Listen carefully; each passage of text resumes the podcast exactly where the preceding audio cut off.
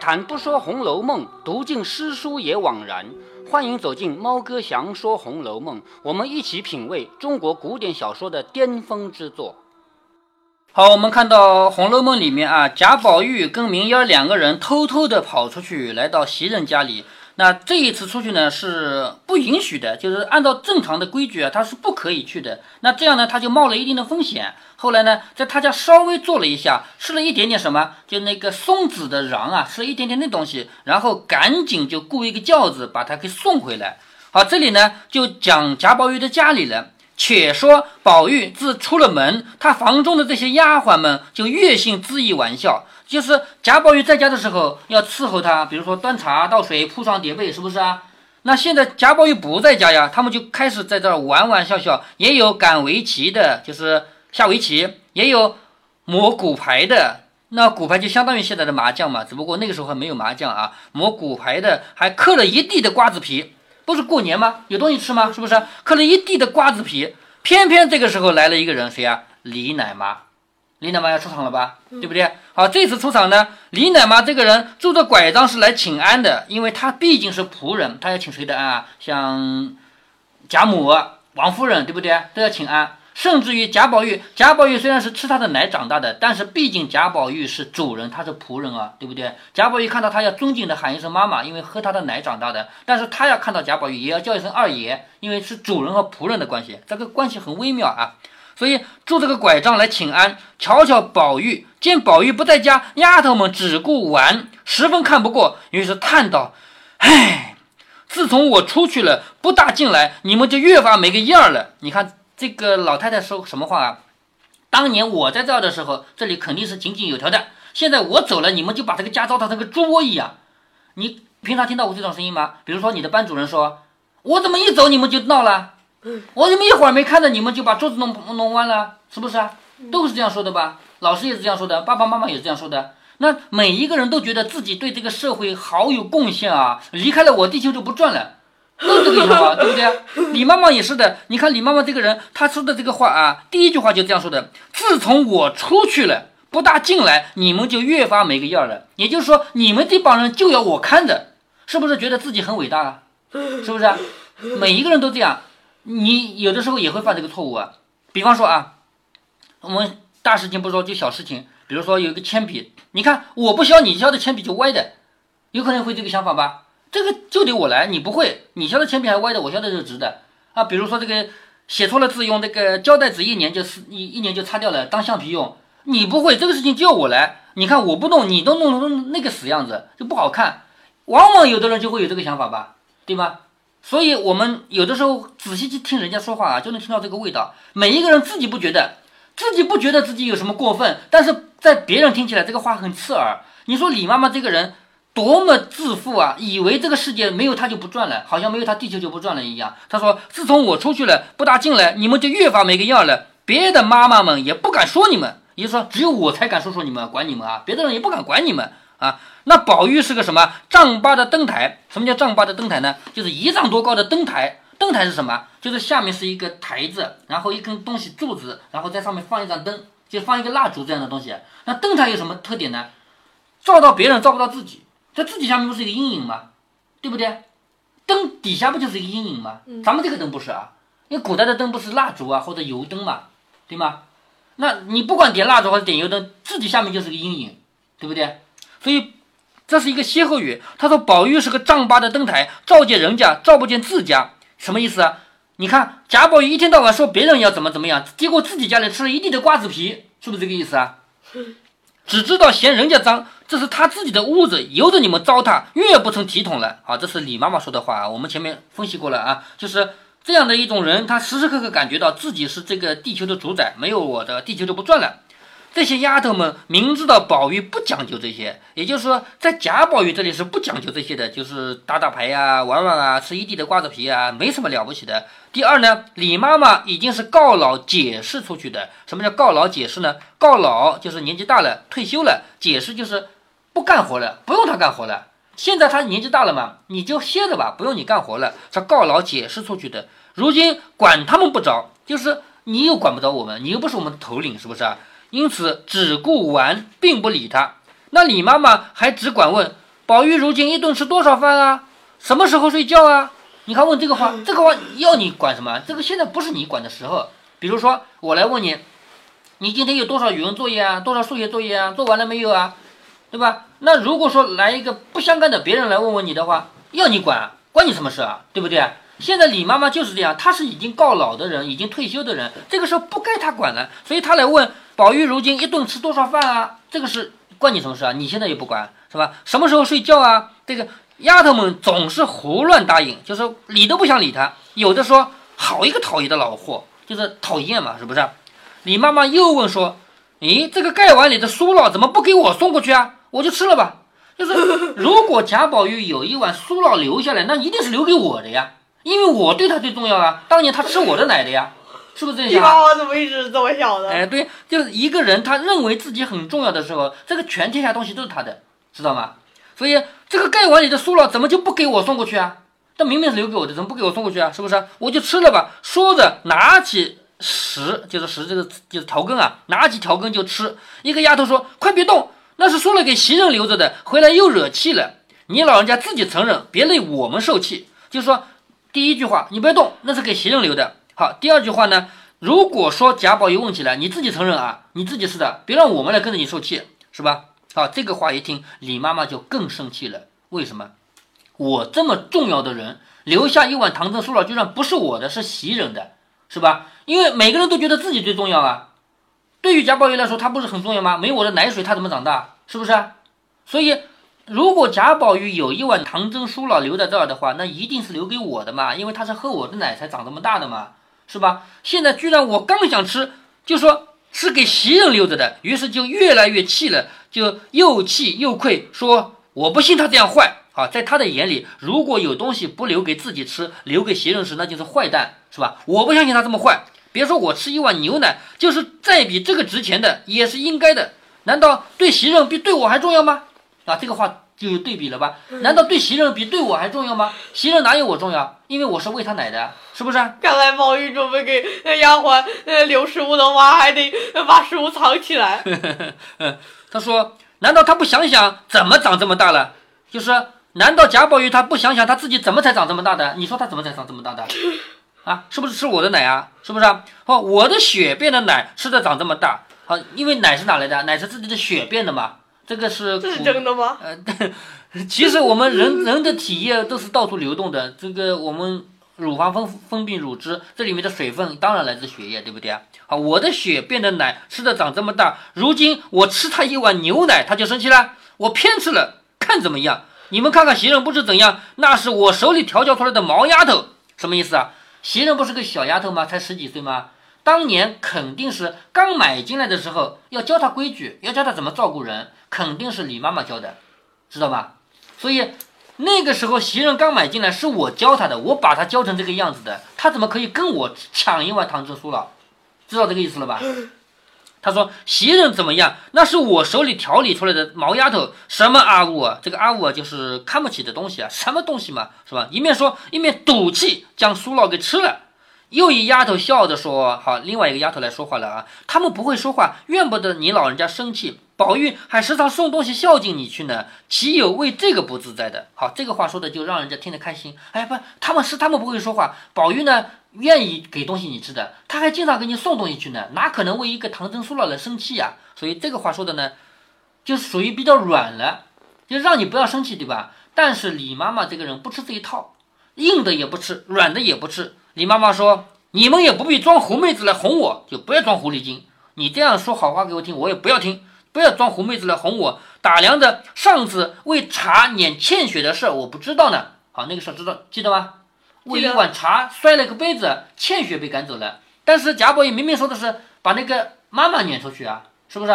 我现在也不喝奶了，还留着他个祖宗干什么？把他撵出去，大家干净，是不是这个话啊？对。但是最后李妈妈没有撵走，欠雪不见了，是吗？在这里，通过李妈妈的话就听出来了吧？上次为查撵欠雪的事，你以为我不知道啊？就是如果这个事再闹大了，为一碗唐僧酥酪要撵的话，就把袭人给撵走了，对不对？这个意思了。说明儿有什么不是，我再来领。这个话什么意思？如果明天有有人必须受惩罚，我来试试看，我来看看他怎么惩罚我。所以说明儿有什么不是，我再来领。说的赌气去了。你看李妈妈这个人，他年纪一大，就跟小一辈的人就说不到一块儿去了，是不是啊？就赌气走了。好，少时一会儿，宝玉回来了，命去接袭人。就说贾宝玉回来以后，要把袭人再接回来了。袭人不是回娘家去，也不叫回娘家啊，回她自己的妈妈家去，也快一天了嘛，是不是？只见晴雯躺在床上不动。晴雯这个人不是小黛玉吗？有脾气吗？是不是？躺在床上不动。宝玉就问：“敢是病了吗？难道输了？就是你要么病了，要么输钱了，怎么躺着不动了？是不是？”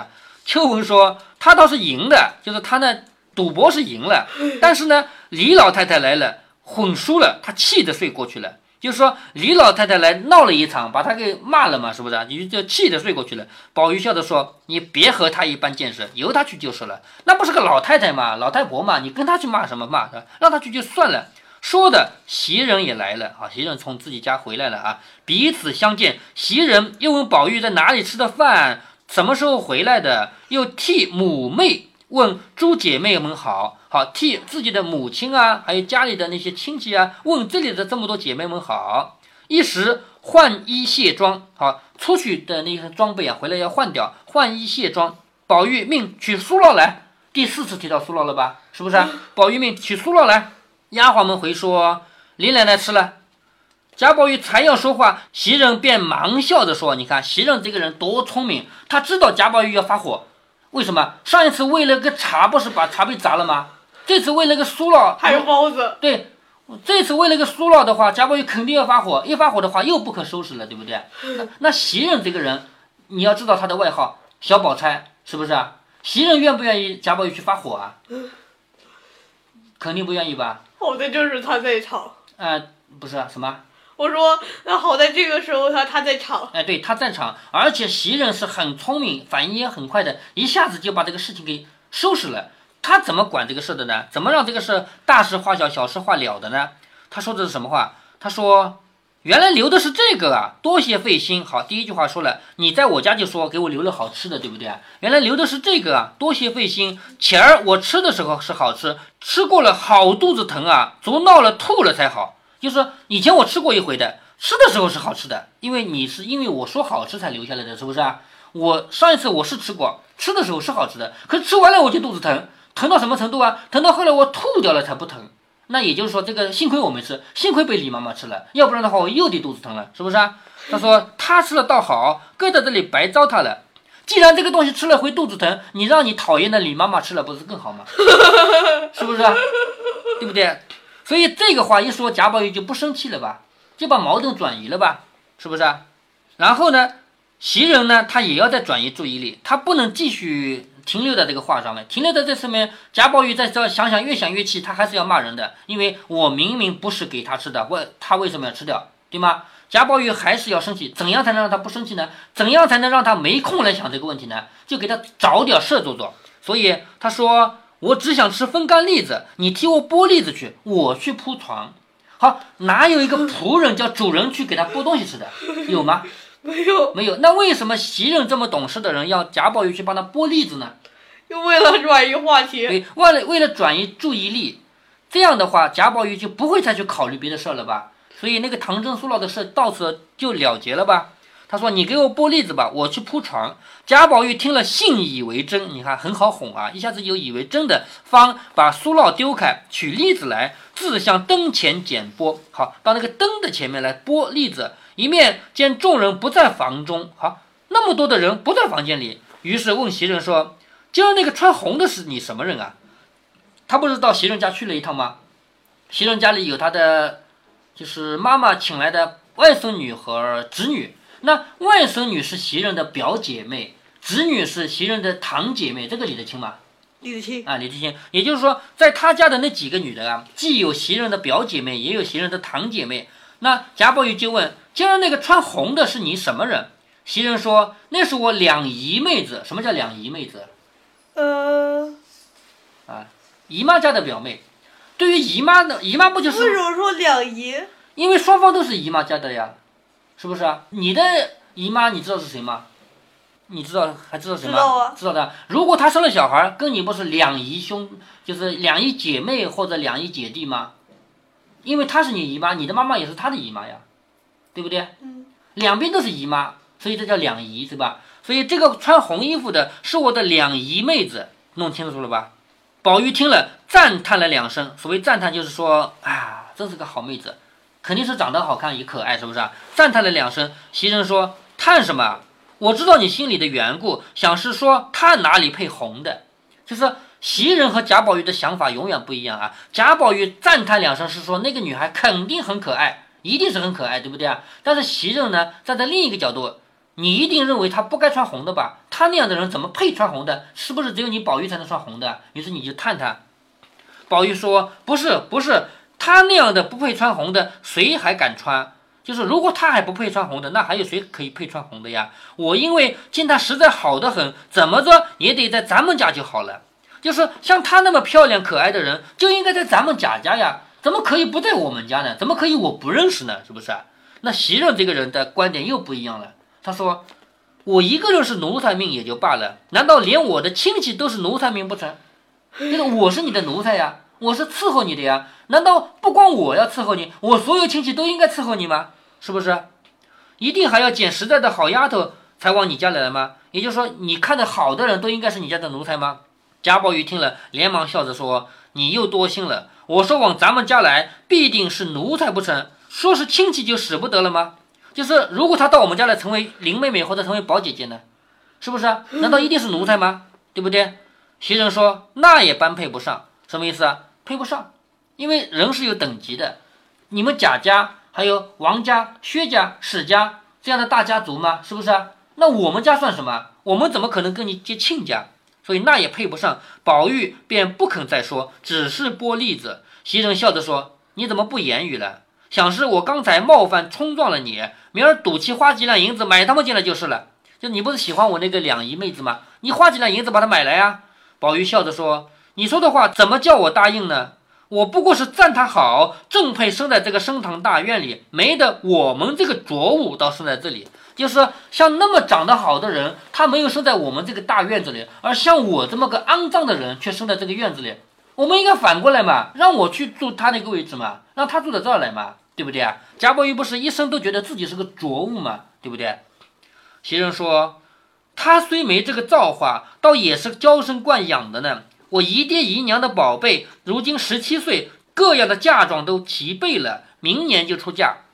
好，他虽然不是贵族，他是我们家那种家庭啊，不是贵族，但是他的父母对他也是娇生惯养的，对他也不错。而且我的姨爹姨娘当他宝贝一样，如今十七岁，家里的嫁妆都准备好了，就准备让他出嫁了，所有东西要准备的都有了，明年就出嫁。宝玉听了“出嫁”两个字，不禁又唉了两声。为什么要叹气？嗯，因为他他觉得自己还得不到。这倒不是啊，贾宝玉并不是说所有的人都应该要自己得到。贾宝玉认为所有女人都是水做的骨肉，她一旦嫁人就变成泥水了，是不是？男人不是泥吗？对不对？如果水跟泥跑在一起，不就成了泥水了吗？是不是？所以在贾宝玉眼里，那些没有嫁人的女孩都是清纯可爱的，一旦嫁了人以后就肮脏了，就被污染了。所以他听说“出嫁”两个字，就唉了两声，正不自在呢，又听袭人叹道。自从我来这几年，姐妹们都不得在一处。如今我要回去了，她们又都去了。好，这个话话中有话啊。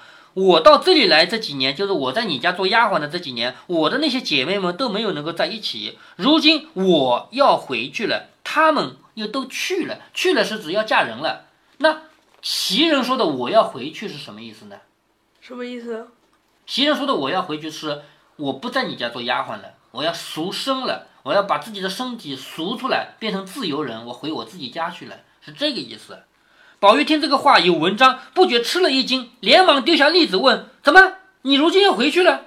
袭人说：“我今儿听我妈妈和哥哥商议，叫我再耐烦一年，明年他们上来就赎我出去呢。就是我今天回家，听到我妈妈和哥哥在商量呢，商量什么？商量让我再做一年的仆人，然后他们就拿银子来把我赎回去。”以后我就不是你家的仆人了。宝玉听了这个话，就越发怔了，就是愣住了。于是问：“为什么要赎你？”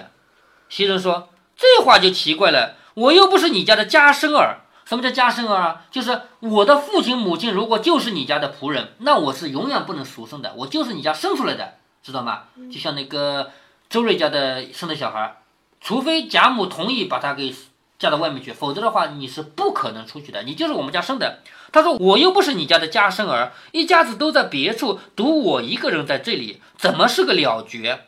就是我们一家子，我妈妈、我哥哥、我嫂嫂啊都在外面，只有我一个人在你家，这什么怎么是个了绝？宝玉说：“我不叫你去也难。”好，这句话注意啊，这是古汉语的特有语法。我不叫你去，翻译成现在的汉语应该说：“我叫你不去。”比如说，我不叫你回家，意思就我叫你不许回家的意思，我叫你别回家。在古白话文叫“我不叫你去”。读到后面还有一段也要注意的，就是林黛玉有一次啊，到怡红院去，那个时候他们已经住到大观园去了啊。林黛玉去怡红院敲敲门，那一般来说敲敲门呢，里面就有一个丫鬟要开门，是不是啊？可是里面的丫鬟呢，她正好在赌气，里面两个丫鬟互相赌气，谁都不去开门，我就不开，你也不开，是不是啊？谁都不去开门，那跟外面怎么说呢？他说天晚了，明天再来吧，就不想开门吗？那林黛玉说：“是我，可是是我这两个字里面也没听得清。如果一听是林黛玉，那必须开门，因为这是主人嘛，我们是仆人嘛，是不是？可是也没听清，以为是谁家的另外一个房间的仆人来了，也不理他。说二爷说了，不管是谁都不叫开门。这个话翻译成我们现代汉语应该是二爷说了，不管是谁都叫我们不开门，懂吗？应该这么理解。”所以到了第二天，林黛玉生气了，跟贾宝玉说：“我去你家，你为什么不叫丫头开门？”这个话按照我们现代汉语就理解不了。叫丫头不开门。对你为什么叫丫头不开门？懂吗？所以读到后面那一段是整个《红楼梦》里面最凄美的一段故事。黛玉葬花，林黛玉把那个花朵去埋掉。所以正好在这里提了一下这个语法，说。不叫翻译成我们现在的汉语叫叫你不去的意思。贾宝玉说：“我不叫你去也难，也就是说我不让你走，我叫你不许去也难。你不是要走吗？你不是你妈妈要赎你的身吗？那我不同意，你也去不了了，是不是啊？那接下来他们又要怎样对话呢？我们今天就先不读了。”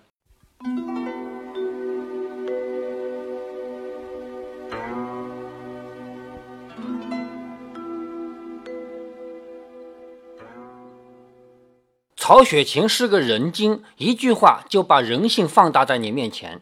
李奶妈说：“自从我出去了，不大进来，你们越发没个样儿了。”这种口气，猫哥我在音频里就说，这叫离了他地球就不转了。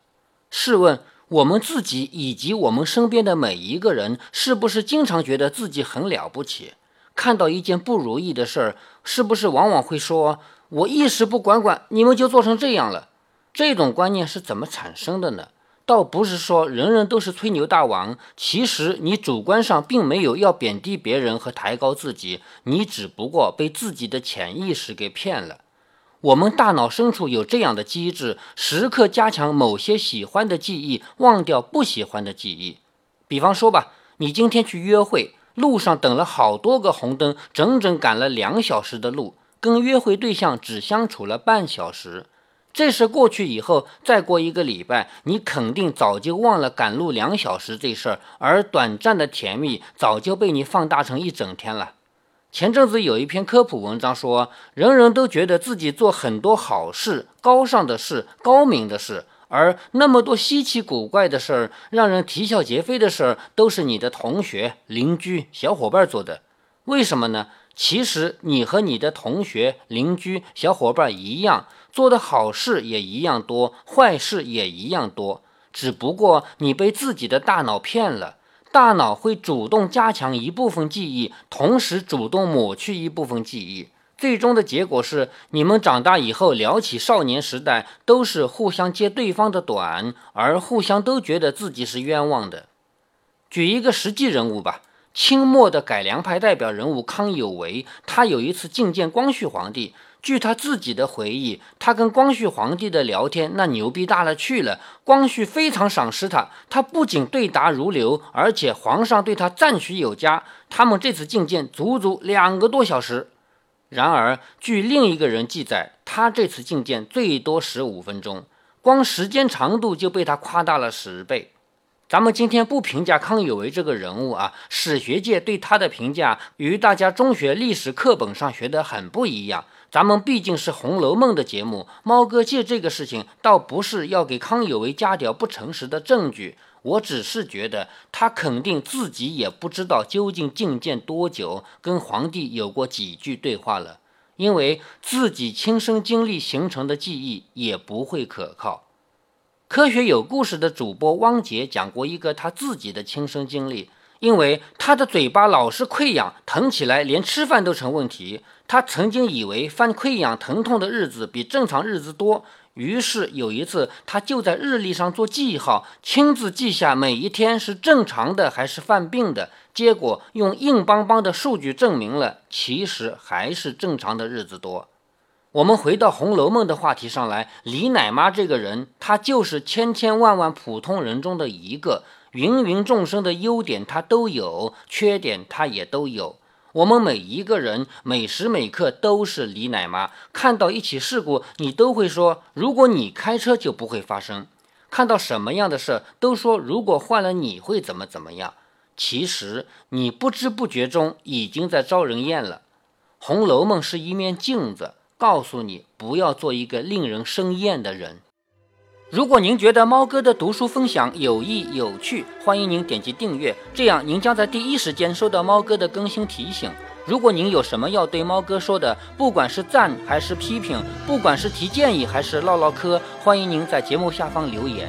您也可以加猫哥的公众号，四个字“猫哥在线”。您还可以加入猫哥的听友群中，微信群呢，用语音节目没有办法说清，还是 QQ 群方便，群号为八四九九六六八九九。不管加入 QQ 群，还是微信群，还是在节目下留言，还是在公众号留言，您都可以围绕着书中的智慧和读书的乐趣畅所欲言。好，再见。